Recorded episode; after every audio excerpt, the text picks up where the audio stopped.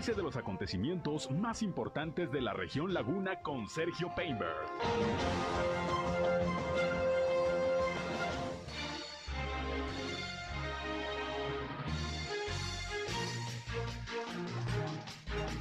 Muy buenos días, ¿qué tal? ¿Cómo están? Un gusto, un placer como siempre saludarles aquí en nuestra primera emisión de Región Informa en este jueves, jueves ya primero de diciembre del año 2022. Les saludo como cada mañana, soy Sergio Peinberg y estamos ya transmitiendo a través de la señal del 103.5 de frecuencia modulada Región Radio, una estación más del Grupo Región, la Radio Grande de Coahuila. Acompáñenos, quédense con nosotros, les tengo la información más importante, lo más relevante de lo que ha acontecido en nuestra región y vamos a iniciar como siempre con un resumen de las noticias más importantes. Las principales.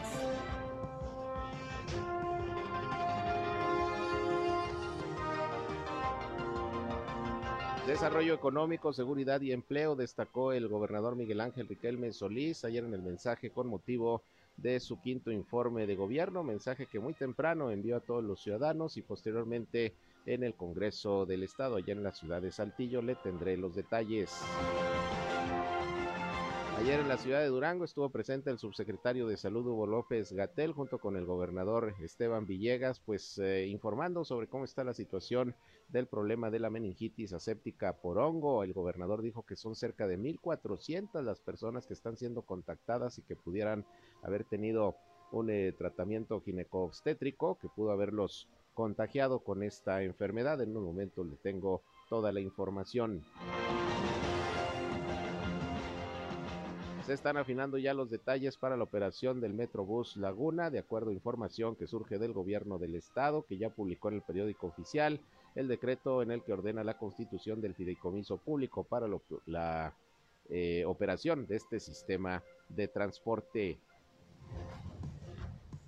El día de ayer eh, se llevaron a cabo trabajos, van a continuar hasta el día de mañana aquí en la Universidad Iberoamericana de la red eh, Zona Norte de albergues y comedores eh, para migrantes. Datos interesantes se dieron ayer por parte de los asistentes sobre la situación de la migración precisamente aquí en nuestro país. Y hablando de migración, la Dirección de Seguridad Pública Municipal de Torreón aseguró a varias personas indocumentadas que venían en un camión de pasajeros con rumbo a Ciudad Juárez. Esto fue ahí en la entrada de Torreón por la puerta amarilla en este operativo en donde bueno pues estas personas fueron detectadas y se pusieron a disposición del Instituto Nacional de Migración. En el panorama nacional, el presidente Andrés Manuel López Obrador, pues hoy está cumpliendo exactamente cuatro años de haber eh, asumido como presidente de la República. El día de ayer eh, recordó en la conferencia de prensa mañanera, pues que son ya cuatro años de haber iniciado el proyecto de transformación y bueno, pues en un momento le tengo parte de lo que el presidente comentó con motivo pues ya de su cuarto año. Hoy se cumplen de haber llegado a la presidencia de la República, de haber tomado protesta. Le tengo también información internacional y en los deportes, pues ya sabe, la noticia, México queda fuera del Mundial de Qatar y ya se va el Tata Martino, ya ayer anunció que prácticamente cuando pitó el árbitro el final del partido el día de ayer contra Arabia Saudita, su contrato había terminado. Ya sabrá cómo le ha llovido al Tata Martino desde ayer por parte de la afición mexicana. Esto es algo de lo más importante, de lo más relevante que le tengo de noticias, de información aquí en esta primera emisión de Región Informa. 8 de la mañana con 10 minutos, tiempo exacto como siempre para irnos hasta el Servicio Meteorológico de la Comisión Nacional del Agua para escuchar el reporte de hoy. El clima. Y listo, José Abad Calderón, previsor del tiempo de la Comisión Nacional del Agua, como todos los días con el reporte. ¿Cómo estás, José? Buenos días. Muy bien, muy buenos días. ¿Cómo están ustedes? Bien, aquí listos para escucharte, iniciando ya el mes de diciembre. Platícanos cómo vamos a andar este jueves. Bueno, temperaturas máximas que van a rondar entre los 28 y 30 grados centígrados. Hoy por la mañana tenemos una temperatura mínima de 9 grados centígrados en el Observatorio Meteorológico de Torreón. Para mañana estamos esperando nuevamente entre los 8 a 10 grados centígrados en las mínimas y en las máximas temperaturas eh, repito, de los 28 a 30 grados centígrados, siempre principalmente despejado, sin posibilidades de precipitación, sin posibilidades de polvanera o viento fuerte aquí en la comarca Laguna de Gatell. Muy bien, pues sigue agradable el clima, ¿no? Sí, muy agradable, muy estable en la comarca lagunera. Bien, pues estamos pendientes. Te agradezco mucho, eh, José, el reporte como todos los días y mañana por aquí nos volvemos a escuchar.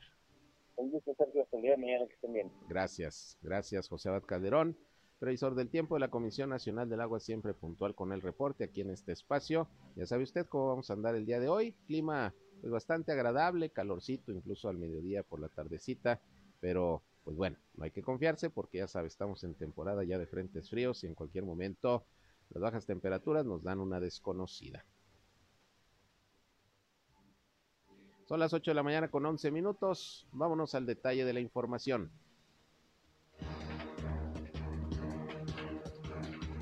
Bien, y ayer el eh, gobernador de Coahuila, Miguel Ángel Riquelme Solís, dio varios mensajes, dos específicamente, con motivo de su quinto informe de gobierno. El primero fue por la mañana muy temprano a través de redes sociales y medios de comunicación, en donde destacó, como lo hizo también en su encuentro con los legisladores en el Congreso del Estado, destacó los logros sobre todo en materia de seguridad, en materia de promoción económica, de llegada de empresas, de generación de empleo y también pues obviamente destacó el tema del manejo de la pandemia, esto en cuestión de salud. El gobernador dio este mensaje temprano por la mañana, posteriormente a las 10 acudió al Congreso local allá en la ciudad de Saltillo, en donde con la presencia de los legisladores, de invitados especiales, pues también ahí ofreció un eh, mensaje dando a conocer detalles de lo que considera el gobernador han sido sus principales logros en este, en este quinto año de gobierno. Hoy precisamente inicia el sexto año ya de gobierno, el último de la administración. Y bueno, vamos a escuchar parte de lo que ayer en su primer mensaje dirigido a los ciudadanos dijo el gobernador Miguel Ángel Riquelme Solís. Hice un llamado a la reconciliación para trabajar unidos en las causas más importantes de los coahuilenses. Gracias a esta unión, Coahuila hoy vive una nueva dinámica de crecimiento sostenido. Así lo refleja la generación de más de 50 mil nuevos empleos, que equivalen a todos los que generan juntos 10 estados del país. Los productos de Coahuila conquistan los mercados internacionales. Hoy somos el segundo estado que más exporta. Con la promoción de nuestros pueblos mágicos y la calidad y variedad de los vinos de Coahuila, en los últimos dos años se han generado cerca de 18 mil empleos en el sector turístico Gracias a la seguridad y a la paz laboral, hoy tenemos 28 nuevas zonas y parques industriales y llegan a nuestro estado tres nuevas inversiones al mes. Coahuila es el estado número uno en generación de empleos formales. Nuestros trabajadores cuentan con todas las prestaciones como acceso a la salud, al ahorro y al fondo de vivienda. A pesar de los recortes, el campo sigue cosechando logros. Nuestros productos están en los primeros lugares de producción y calidad. Ocupamos el primer lugar en leche de cabra, melón, sorgo forrajero y rendimiento por hectárea de algodón. Ahora ocupamos el segundo lugar en manzana y continuamos impulsando la producción de nogal, higo y granada. Somos el cuarto lugar como exportadores de bovinos a Estados Unidos con nuestro famoso ganado tipo Coahuila. Hoy somos el tercer estado más seguro del país. Piedras Negras es la ciudad fronteriza más segura. Saltillo es la capital más segura y nuestras principales ciudades están entre las 10 más seguras de México. Con una inversión superior a los 2 mil millones de pesos en infraestructura, tecnología y capacitación, hoy Coahuila cuenta con una red estatal de videointeligencia y moderno C4 para proteger la tranquilidad de todas las familias del Estado. Creamos la primera Universidad de Ciencias de la Seguridad y en estos cinco años Hemos incorporado a más de mil nuevos elementos y capacitado a más de tres mil. Hace unos días, la Secretaría de Seguridad Pública recibió tres certificaciones del organismo estadounidense CALEA por trabajar con estándares internacionales. Toda esta tecnología, infraestructura y capacidad humana trabaja todos los días. Hemos realizado más de 100.000 operativos para cuidar tu seguridad y la de tu familia. Bien, pues ahí tiene usted parte de lo que ayer el eh, gobernador Miguel Ángel Riquelme Solís comentó respecto a los logros en estos cinco años de gobierno, destacando, repito, el tema de generación de empleo, de llegada de empresas, desarrollo económico y particularmente la seguridad. Bien, pues ahí tiene usted lo que comentó el gobernador. Y bueno, pues eh, ya programará el Congreso del Estado de Coahuila las comparecencias de los secretarios del gobierno estatal, pues para llevar a cabo todo lo que es la glosa del informe de gobierno. Eh, tenemos entendido que el formato va a ser el mismo que se ha aplicado en los últimos años por parte del Congreso para la presencia de los funcionarios y les estaremos informando pues de lo más importante que se vaya precisamente eh, dando a conocer por parte de los funcionarios del gabinete estatal. Eh, por otra parte, le comentaba al inicio de este espacio que pues ya se ve una luz en el camino para la puesta en operación del Metrobús Laguna el próximo año. Fíjese que el gobierno del estado de Coahuila ya publicó en el periódico oficial del estado el decreto mediante el cual se ordena la constitución de un fideicomiso público para la operación del sistema integrado de transporte de la laguna, así es como se llama eh, oficialmente el Metrobús. Este documento, que consta de 10 artículos, señala que se ordena la constitución del denominado fideicomiso de operación del sistema integrado de transporte de la laguna, es decir, eh, el modelo de negocio y el organismo que va a manejar precisamente por parte de los transportistas eh, lo que es el, el Metrobús como una entidad de la Administración Pública del Estado de Coahuila. Se tiene como objetivo concentrar los ingresos de recaudo por concepto de las tarifas de transporte cobradas con tarjeta de prepago, efectivo o cualquier otro medio electrónico y en donde se asignarán los recursos para los pagos correspondientes al costo operacional del sistema mencionado. Y bueno, uno de los principales costos pues va a ser la compra de los camiones que se van a utilizar para este sistema, de los cuales ya una buena cantidad se, se pidieron. Y ahí el gobierno del estado está apoyando con los gastos financieros que va a representar el crédito que tendrán que sacar los transportistas para la adquisición de estos camiones, porque hay que recordar que no es propiamente un sistema que vaya a operar el gobierno. El gobierno, a través de recursos principalmente federales, llevaron a cabo la obra. Sin embargo, la operación pues va a ser por parte de los transportistas, de los concesionarios, que son los que tienen que comprar los camiones y son los que van a operar este sistema. Así que, repito, pues al parecer una luz en el camino ya de lo que será la operación del Metrobús, que se había prometido de nueva cuenta que iniciaría operaciones este año, no se pudo finalmente, será, será hasta el próximo año y estaremos pendientes a ver exactamente cuándo eh, pudiera comenzar ya a funcionar este sistema de transporte. Bien, por otra parte, como usted recuerda, el pasado lunes, el lunes o el martes, el alcalde de Torreón, Román Alberto Cepeda, pues dijo que ante la inconformidad de algunos grupos con la propuesta del proyecto para remodelar la calzada Colón, pues se determinó suspender esta obra y esperar a que estos grupos pues presenten algún proyecto que sí les parezca, con el que pudieran estar conformes y entonces ya analizará el municipio si es viable llevar a cabo ese proyecto porque ya el municipio tenía su proyecto, pero pues no ha podido tener todo el consenso, en donde se contempla incluso la reubicación de la ciclovía del carril eh, y, derecho hacia el carril izquierdo, suspender las vueltas a la izquierda, hacer la calzada Colón una vía de 30 kilómetros por hora, ampliar las zonas peatonales. Esa era parte del proyecto. Hay quienes están inconformes, dice el alcalde. Bueno, pues si no están eh, de acuerdo, lo suspendemos y los 40 millones de pesos que de entrada estaban destinados para esta obra,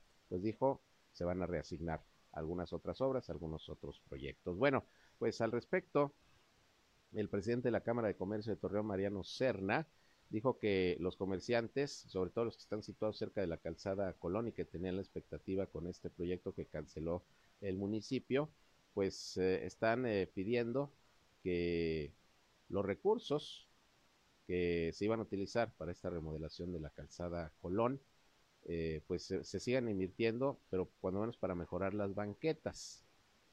Eh, el presidente de la Cámara de Comercio, Mariano Serna, informó que junto con la eliminación de las vueltas a la izquierda en la calzada Colón y su conversión a una vía de baja velocidad por la ciclovía, se tenía contemplada la creación de pares viales, eh, sobre todo ahí en Galeana y Leona Vicario, era el primero que estaba, no, era Leona Vicario, y Ramón Corona, y el otro que estaba pensando era de, Galeana y Jiménez o de Jiménez y.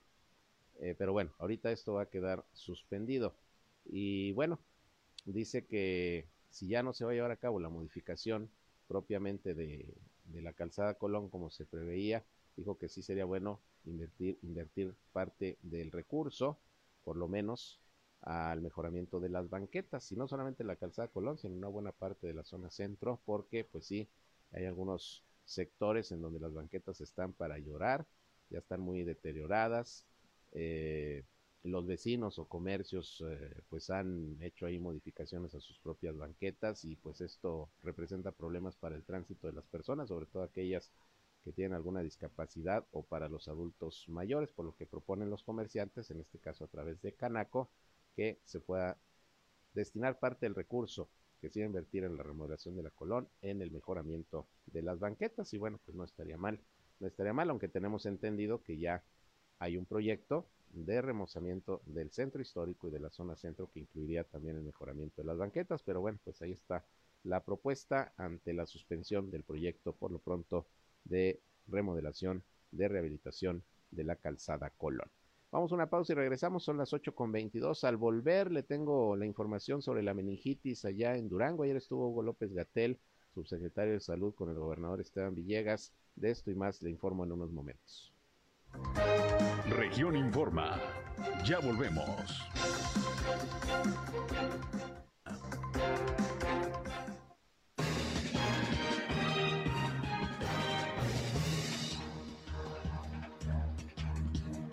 Las 8 de la mañana con 25 minutos. Y bueno, pues el día de ayer, como le adelantaba hace unos momentos, el subsecretario de Salud a nivel federal, Hugo López Gatel, estuvo en Durango, en donde junto con el gobernador Esteban Villegas ofreció una conferencia de prensa, pues para dar a conocer cuál es la situación que se está enfrentando en estos momentos con el tema de este brote, eh, brote de meningitis aséptica por hongo, que lamentablemente, según las cifras al día de ayer, ya son 68 las personas que eh, resultaron confirmadas con esta enfermedad, mujeres, eh, la mayoría, solamente ha habido un hombre que lamentablemente ya perdió la vida, eh, infectado con, con la meningitis, y ya son 18 las personas que lamentablemente perdieron la vida. Pero ¿sabe cuál es el asunto? Que ayer el gobernador dijo que son por lo menos 1.400 personas, mujeres, que en algún momento recibieron algún tratamiento ginecobstétrico, trabajo de parto en los hospitales privados en donde pues se dio el contagio, por lo que ya se les está contactando para tratar de, ver si no traen el problema de la meningitis y atenderlas en eh, su momento.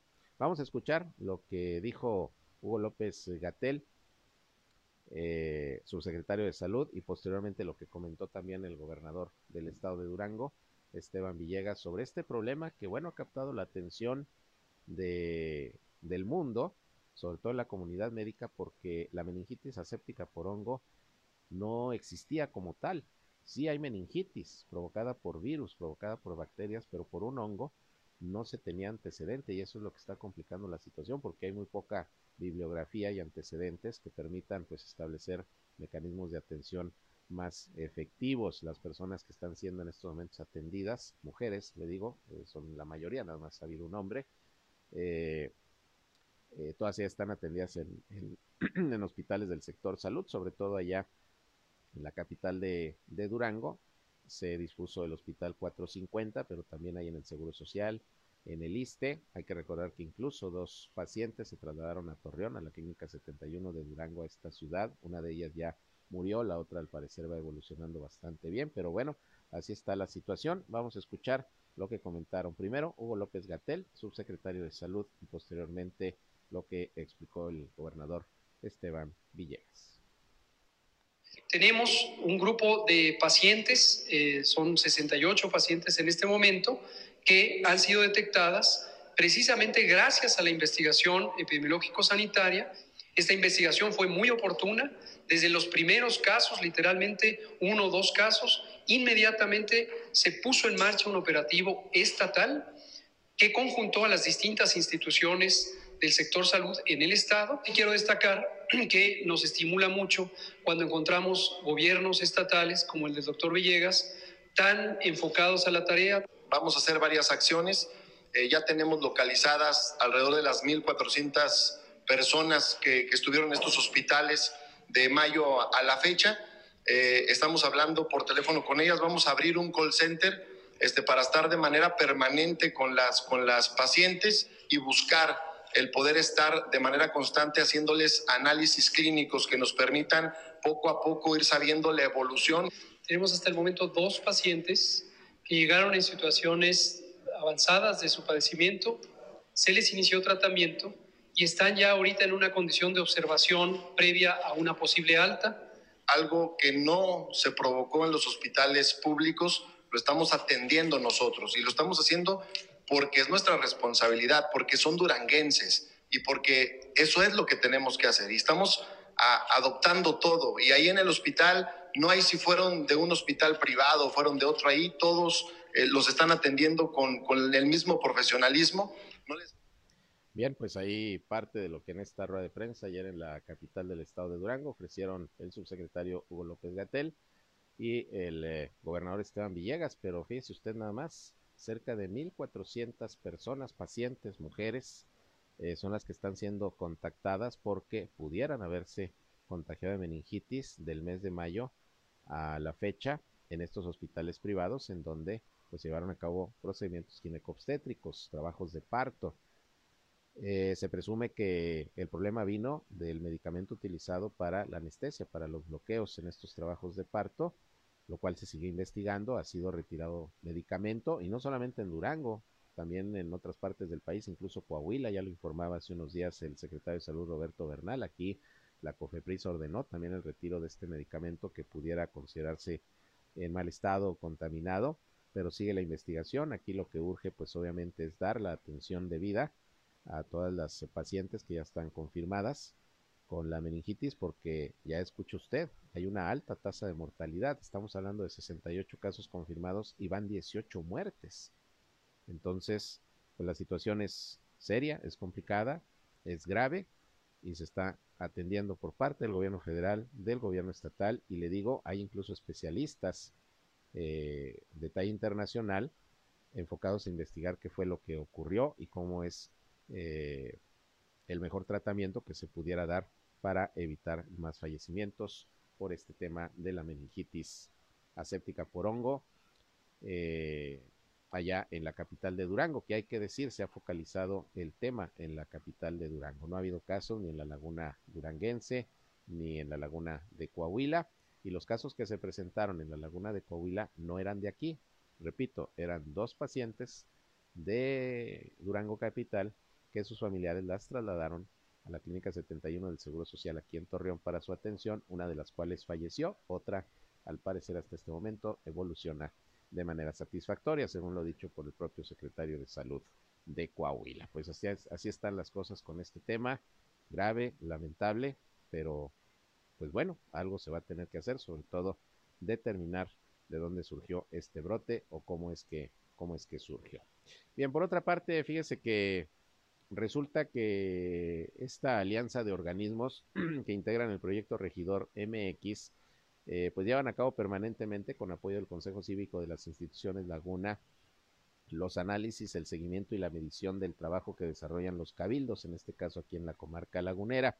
Y bueno, pues resulta que ya se emitió un informe por parte de Regidor MX sobre eh, Cabildos, su operación aquí en la comarca lagunera. Ya le hemos dado a conocer datos y se publicó el correspondiente al ayuntamiento de Matamoros, que resultó ser, fíjese usted nada más, el ayuntamiento de Matamoros encabezado por el alcalde Miguel Ángel eh, Ramírez, el peor evaluado en el cabildómetro. Este índice de cabildo abierto 2022, que incluyó a 21 municipios de 12 estados del país y que ayer se dio a conocer por parte de la Alianza de Organismos Regidor MX. Este índice mide de 0 a 1 aspectos como la participación ciudadana, apertura de las comisiones del cabildo, publicación del calendario de las sesiones, actas y órdenes del día, entre otras variables, a través de los subíndices de cabildo y de comisiones. Y pues resulta que en el ranking del índice general, Matamoros, el municipio de Matamoros, Coahuila, aparece en el último lugar de los 21 municipios evaluados, aparece con cero. Fíjense usted nada más lo que significa que incumplió con todos los aspectos que se calificaron y destaca además el hecho de que este municipio tiene 17 regidores, al igual que Torreón, pese a que su número de habitantes constituye una sexta parte de los de mm, Torreón. Torreón aparece en el sexto lugar con punto 38, mientras que Gómez Palacio está en la décima posición con punto 28 y Lerdo con punto 19 está en el lugar 17 de los 21 cabildos evaluados, pero pues el peor, el peor resultó ser el cabildo de Matamoros, cabildo que encabeza el presidente municipal Miguel Ángel Ramírez. Bueno, pues ahí para el análisis y la pregunta, ¿y qué están haciendo entonces, señores regidores, regidoras, síndico, alcalde, que los evalúan de esa manera? ¿No está funcionando? ¿No está operando el cabildo? ¿A qué se están dedicando? Bueno, pues hay que responderle todas estas preguntas a la ciudadanía porque así aparece el cabildo matamorense como uno de los peores cuando menos en esta evaluación que se hizo de 21 municipios a través de Regidor MX, este proyecto en el que colaboran, repito, en el caso de La Laguna, varias instancias, entre ellas el Consejo Cívico de las Instituciones Laguna. Bien, en otros asuntos, el día de ayer mi compañero Víctor Barrón, reportero de región, informa, estuvo presente en los trabajos que se están desarrollando en la Universidad Iberoamericana de la Red Zona Norte de Albergues y Comedores para Migrantes eh, organismos que hacen una labor muy loable precisamente para apoyar y hacer un trabajo humanitario para ayuda de todos los migrantes que pues día con día circulan por nuestro país y que van sobre todo eh, con rumbo hacia los Estados Unidos. Eh, esta reunión se programó precisamente para desarrollarla aquí en la ciudad de Torreón y bueno vamos a escuchar algunas de las opiniones que nos hablan pues de cómo está la situación migratoria en nuestro país en estos momentos sobre todo en los estados, en los estados del norte. Vamos a escuchar en principio a Blanca Navarrete, quien es una de las coordinadoras de esta red de albergues y, y comedores para migrantes en la zona norte de nuestro país. Esto dijo. En las últimas fechas, eh, las casas del migrante, los espacios humanitarios, los centros de derechos humanos, hemos tenido muchos retos, ¿no? Tenemos que diversificar nuestros saberes en protección de niñas, niños y adolescentes, en casos de mujeres sobrevivientes de violencia de género, atender a personas que no hablan la lengua eh, del español. Entonces enfrentamos muchos retos y pues este es un espacio para hacernos fuertes juntas y juntos. Sin duda lo que hemos visto es un incremento y una diversificación de los flujos migratorios en la frontera norte. en, años anteriores no teníamos población haitiana, que ahora es notablemente visible. Luego en estos últimos años Ucrania, población venezolana también, eh, refugiada que está buscando protección internacional en Estados Unidos. Yo no tendría un porcentaje, no me atrevería a decir un porcentaje porque también hay una variación por cada ciudad fronteriza y nuestras casas reflejan, digamos, una parte de la población, pero sabemos que muchas otras viven en cuartos de renta, en situación de calle. Bien, pues ahí tiene usted parte de lo que dijo la representante de esta red Zona Norte de Albergues y Comedores, Rafael Che, quien también eh, es parte de esta organización y que trabaja sobre todo allá en el estado de Sonora, dijo que la migración pues no solamente es aquella de personas que van hacia los Estados Unidos, hay migración dentro del mismo país, personas que salen de su ciudad para irse a otros estados, a otras ciudades en busca de mejores oportunidades y que en ese tránsito pues también se les tiene que ayudar, se les tiene que apoyar. Lamentablemente pues los recursos sobre todo de parte de las autoridades federales principalmente pues eh, son muy bajos, por no decir que nulos, y estos organismos, comedores, albergues, casas del migrante, pues eh, tienen que eh, buscar la manera de, de, fondearse para poder prestar estos servicios. Vamos a escuchar lo que Rafael Che dijo también al respecto.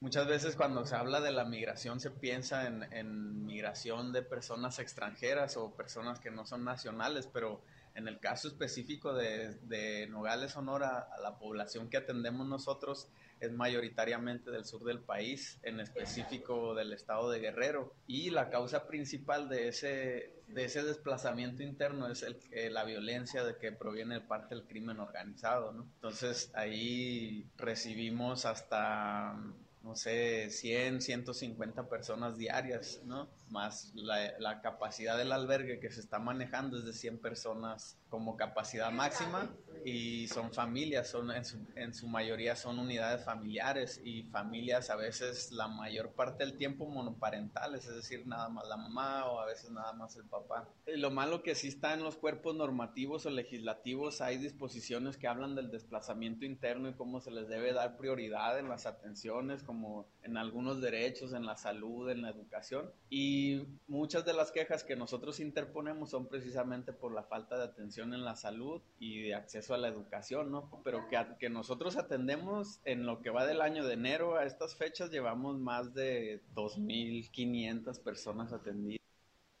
Bien, pues ahí, ahí escucha usted el nivel, el nivel de, de, migración que tenemos, sobre todo hacia los Estados Unidos, y la cantidad de personas que estos centros, eh, estos albergues, estos comedores, eh, están eh, atendiendo prácticamente, sobre todo en la zona norte de nuestro país y que requieren del apoyo, que lo reciben de parte de los propios ciudadanos, en ocasiones de las autoridades. La Iglesia Católica está muy, muy involucrada en estos temas. Ayer, de hecho, ahí estuvo el eh, obispo de, de, Ciudad Juárez, que fue obispo algún tiempo aquí de la diócesis de Gómez Palacio, el señor José Guadalupe Torres, que también dijo que nada más en Ciudad Juárez hay 40 casas destinadas al apoyo a los migrantes. Imagínese usted y cómo se tienen que mantener, pues con la ayuda de la propia población, de la ciudadanía que busca, pues de alguna manera, entender la situación que viven los migrantes y apoyarlos en la medida de lo posible. Bueno, pues estas actividades que se están desarrollando en la Universidad Iberoamericana terminarán mañana, mañana 2 de diciembre, aquí en la ciudad de Torreón, en la reunión eh, de esta red de albergues y comedores de la zona norte del país. Y hablando de migración, bueno, la Dirección de Seguridad Pública Municipal de Torreón informó que el grupo de reacción Laguna, que se encuentra en el filtro de seguridad y prevención en el periférico Raúl López Sánchez, a la altura de la puerta amarilla, Antier, esto se comunicó ayer, pero fue Antier el hecho cuando le marcaron los eh, elementos de seguridad del alto a un autobús de línea que venía procedente de la Ciudad de México con destino a Ciudad Juárez se hizo la revisión de rutina, solicitaron a los pasajeros una identificación y bueno, pues encontraron que ahí, ahí venían varias personas indocumentadas y pues eh, fueron rescatadas y puestas a disposición del Instituto Nacional de Migración. Estamos hablando de cuatro mujeres, entre ellas una menor de edad, todas de origen ecuatoriano. También venían ocho hombres de entre 25 y 34 años de edad, siete de origen nicaragüense y un menor de edad originario de Guatemala. Y bueno, pues como procede el protocolo, estas personas fueron aseguradas, fueron rescatadas, así se les dice, y fueron puestas a disposición del Instituto Nacional de Migración para el trámite correspondiente. Y pues no es la primera vez que se detecta circulación de migrantes eh, en vehículos, en camionetas, en camiones, aquí en la comarca lagunera. Ha habido incluso detección, ya sabe, de de personas indocumentadas, de migrantes en algunos hoteles aquí precisamente también de la ciudad de Torreón y bueno, pues así están las circunstancias con esto de la migración. Vámonos a otra pausa y regresamos, son las 8.41 minutos. Eh, regresando, el gobernador Stan Villegas también habló ayer del presupuesto, cómo se va a manejar el próximo año, dijo que habrá pues sin duda severa austeridad ante las condiciones tremendas, terribles que se tienen en materia económica y financiera por lo que heredó el pasado gobierno de José Rosa Saizpuro. Con eso y más regresamos. En un momento regresamos a Región Informa. A Región Informa.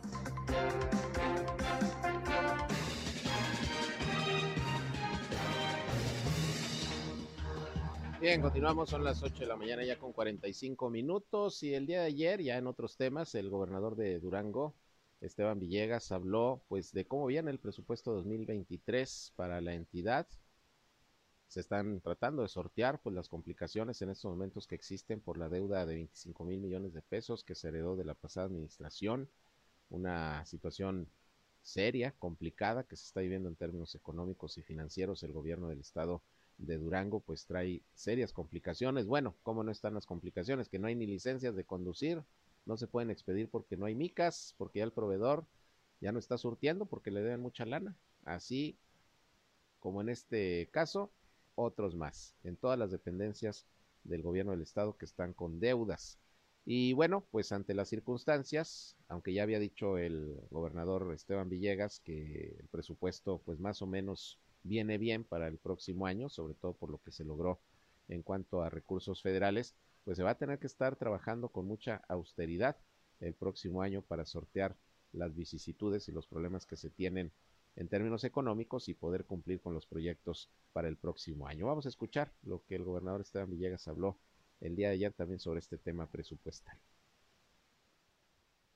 Y nos aprueban el paquete económico, vamos a tener oportunidad de poder en el primer año, de esos 3 mil millones que constantemente eh, están desfondados eh, el Estado, sin hablar de la deuda a corto y a largo plazo, yo creo que podríamos bajarlo alrededor de mil, mil quinientos millones de pesos si nos sale el paquete económico y eh, hacemos un buen manejo del recurso del Estado. Eh, incluso estoy platicando con organismos internacionales que vengan y nos certifiquen, eh, que, estemos observados. y así como se apruebe, así va. Pero viene un, presupuesto austero. Debe de andar más o menos en los 40 en los 40 mil millones, más o menos, pero viene una reducción muy importante en gastos operativos, en gastos personales. Los sueldos están congelados, hicimos un tabulador, había sueldos bien disparados, por supuesto hay prioridades. El tema del campo es prioridad porque en el presupuesto federal no viene prácticamente nada y tenemos un gran problema en el campo. Entonces sí tenemos que invertirle al campo algo de recurso estatal de manera directa. Este, nosotros estamos mandando un incremento en el rubro de salud, en el tema del campo, eh, eh, por supuesto en bienestar, porque regresan los uniformes escolares eh, a niños de preescolar, primaria y secundaria de manera gratuita y empezamos eh, la primera etapa de la tarjeta madre y todo sale de bienestar. Entonces viene un incremento también en esa parte porque también hemos detectado que creció mucho la pobreza, todo lo que nos obliga la ley. Así que así mandamos el, el presupuesto. ¿Qué es lo que no podemos dejar de hacer? Educación, salud, seguridad y el campo y todo lo demás lo vamos a ir acomodando. ¿Qué hicimos también y que viene en el paquete económico? Un fideicomiso o una bolsa de ahorro, por decirlo de esa forma, que vamos a hacer desde enero para los aguinaldos. O sea, no puede llegar Durango a estar como estamos ahorita en octubre, noviembre, este, pidiéndole a Dios que nos ayude el gobierno federal y donde nos digan que no, o donde haya una reducción o donde pase un desastre natural en otro lado y, y se lleven el dinero, o sea, no podemos estar expensas de lo que pasa en el país. Le vamos a meter orden.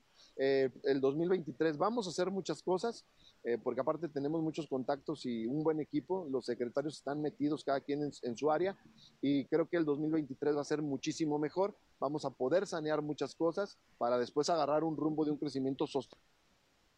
Bien, pues ahí lo que explica el gobernador Esteban Villegas sobre precisamente cómo se va a buscar manejar el presupuesto del próximo año. Obviamente ya el Congreso del Estado tendrá que aprobarlo. Ya está el paquete económico prácticamente en la legislatura. Y bueno, pues un año seguramente que será austero en diversos sentidos para poder cumplir con lo que ya dijo el gobernador, sobre todo temas de seguridad, educación y salud, que es, que es lo básico y es lo que más demandan los ciudadanos. Bien, Vámonos con los deportes. Ya está listo nuestro compañero Noé Santoyo. Ya se fue el Tata Martino, luego de que la selección nacional, pues ya eh, queda fuera de Qatar 2022. Pero sigue el Mundial. Vamos a escuchar detalles de la información deportiva. Hola, ¿qué tal, Sergio? Muy buenos días, amigos, muy buenos días. Con mucho gusto les saludo en esta mañana de jueves para compartirles la información del ámbito de los deportes. México quedó eliminado de la fase de grupos del Mundial en Qatar, algo que no sucedía desde 1994, pese a ganarle a Arabia Saudita dos goles por uno. Sin embargo, la combinación de resultados no le favoreció a los dirigidos por Gerardo Martino. Tras este resultado, el Tata se despidió de la dirección técnica del Tri, pues se dijo el responsable directo del fracaso de nuestro país en este edición de la Copa del Mundo.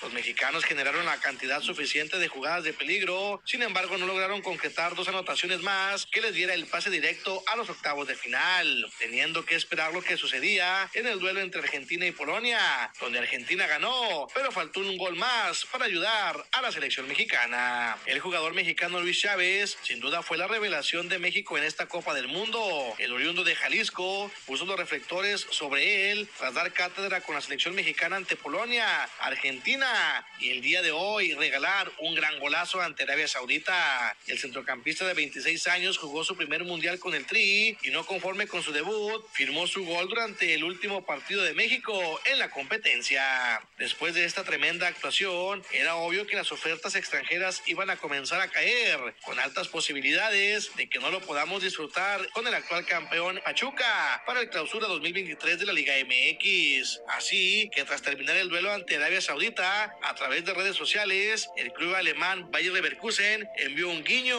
y escribió Hola Chávez al jugador, por lo que rápidamente se ha comenzado la especulación de que emigrará al fútbol alemán. En la jornada del día de hoy en Qatar, a las 9 horas, Croacia se enfrenta a Bélgica y Canadá a Marruecos. A las 13 horas, Japón contra España y Costa Rica contra Alemania. El mexicano Saúl Canelo Álvarez, campeón mundial supermediano y mejor boxeador libra por libra, se disculpó este miércoles tras los comentarios fuera de lugar que hizo hacia el argentino Lionel Messi y Argentina, llegando a amenazarle tras un video en el que el astro argentino, celebrando la victoria frente a México dos goles por cero, desplazará con el pie la camiseta del Tri, que intercambió al finalizar con Andrés Guardado. Esa es la información, Sergio, amigos, que tengan muy buen día. Bien, gracias a Noé Santoy. Una precisión, México no lo descalificaban de un mundial en la primera ronda desde 1978, desde el Mundial de Argentina, donde perdió los tres partidos, uno de ellos, pues, que fue una verdadera vergüenza, 6 a 0 con Alemania, le metió 6. Es más, yo me acuerdo de ese partido, lo vi, estaba yo chavito, tenía yo 78, tenía yo 10 años, estaba viendo el partido, la goliza que le metieron a, a México los alemanes y recuerdo que quedan descalificados y cuando regresan los, los jugadores a, México, luego de, de, participar en el Mundial, bueno, llegaron al aeropuerto y los agredieron. Bueno, yo recuerdo noticias de que eh, algunas casas de los jugadores fueron a apedrearlas, los, los, los aficionados allá en la Ciudad de México. Bueno, la verdad es que bastante, bastante complicado en aquel entonces y bueno, pues se repitió, se repitió la historia. Queda la selección mexicana fuera del Mundial. Vámonos con algunas notas de nuestro país. Nacionales.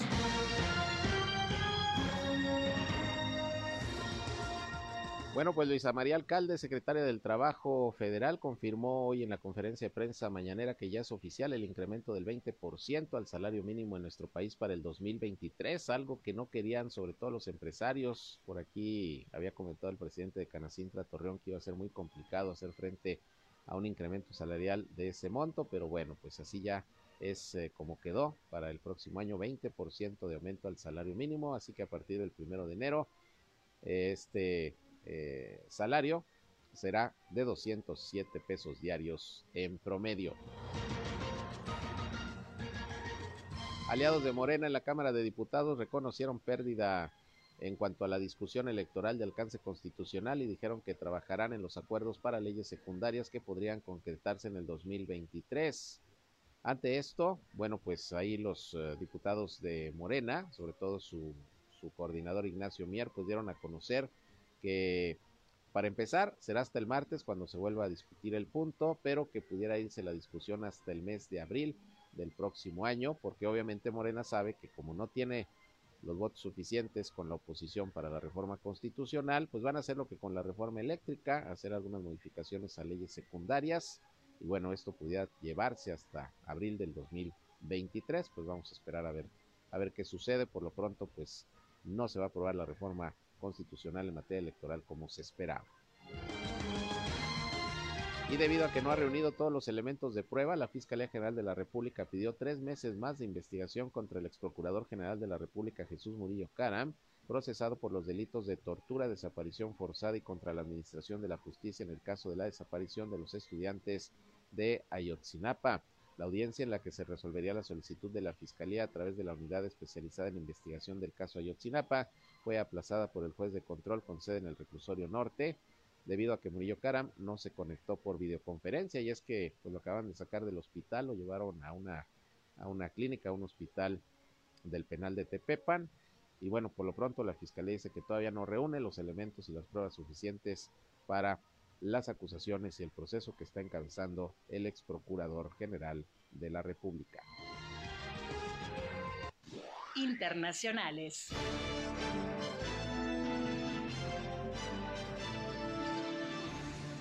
Bueno, y nuevamente Rusia y Ucrania, según se dio a conocer, intercambiaron 50 prisioneros de cada bando.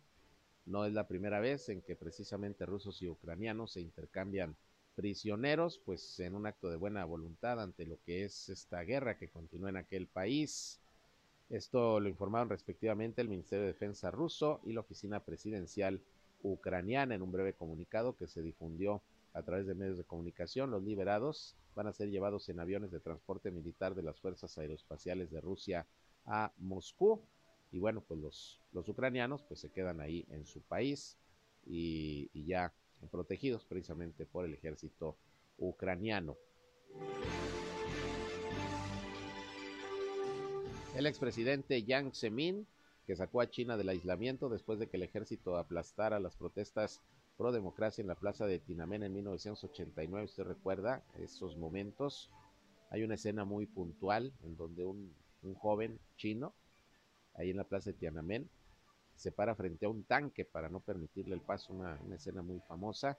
Y bueno, pues este expresidente falleció, murió el día de ayer, tenía 96 años de edad ya murió de leucemia y fallo multiorgánico en Shanghái, en donde había sido alcalde y secretario del Partido Comunista, según dio a conocer la agencia oficial de noticias Xinhua.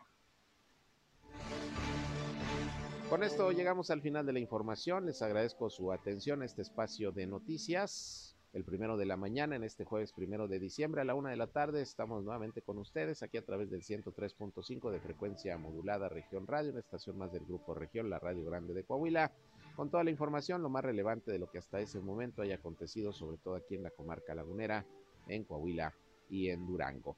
Yo soy Sergio Peinbert, usted ya me conoce, pasen la de lo mejor y se quedan con mi compañera Jackie La Bambi Villarreal que nos trae su programa como siempre con promociones, buena música, información y todo para que sigan teniendo una buena mañana. Buenos días. Esto fue Región Informa. Ahora está al tanto de los acontecimientos más relevantes. Lo esperamos en la próxima emisión.